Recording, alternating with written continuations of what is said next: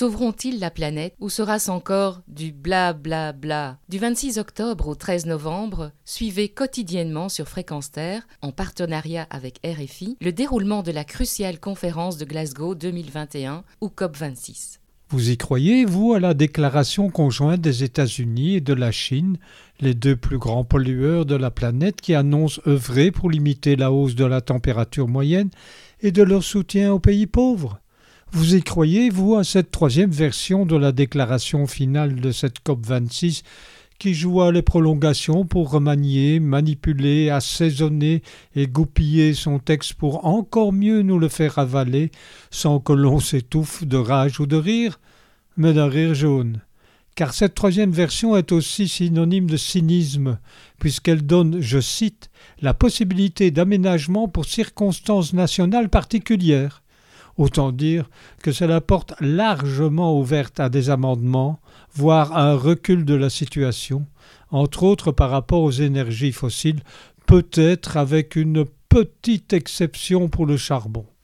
De plus, guerre de changement notoire sur le principe de l'aide des pays riches, extrêmement riches, aux pays pauvres, de plus en plus pauvres.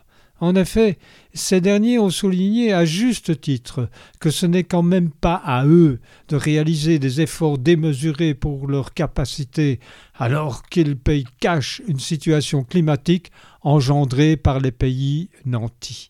Le Sud n'est quand même en rien responsable des méfaits occasionnés à la nature par le Nord. Cependant, Allez expliquer ça à des actionnaires de multinationales qui n'en ont rien à faire de ces considérations.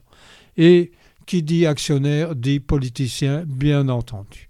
Sont-ils donc prêts, les États-Unis, à détruire leurs toutes nouvelles usines qui doivent fabriquer à tour de bras des plastiques en polluant davantage l'atmosphère?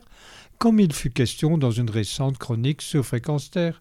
Croyez-vous que le président Macron va faire marche arrière avec sa kyrielle de construction de centrales nucléaires au programme de ces prochaines années et qu'il va cesser de soutenir le méga-projet gazier de Total dans l'Arctique.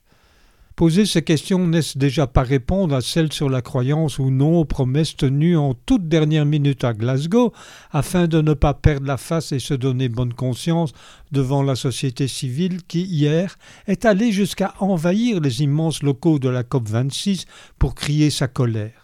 L'avenir immédiat nous l'apprendra.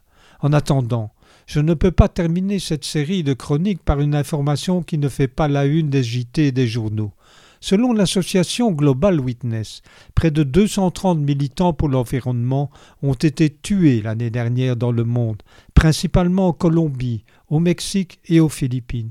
Et selon Reporters sans frontières, 21 journalistes environnementaux, des confrères donc, ont été assassinés cette dernière décennie, sans parler des centaines d'autres confrères qui ont été l'objet de violences et de menaces. Cela termine donc la série de chroniques dévolues à la COP26.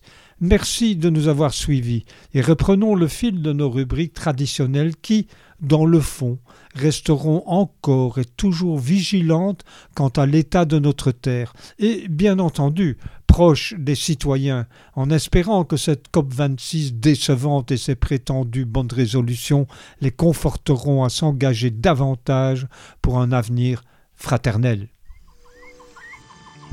Retrouvez et podcastez cette chronique sur notre site fréquenceterre.com.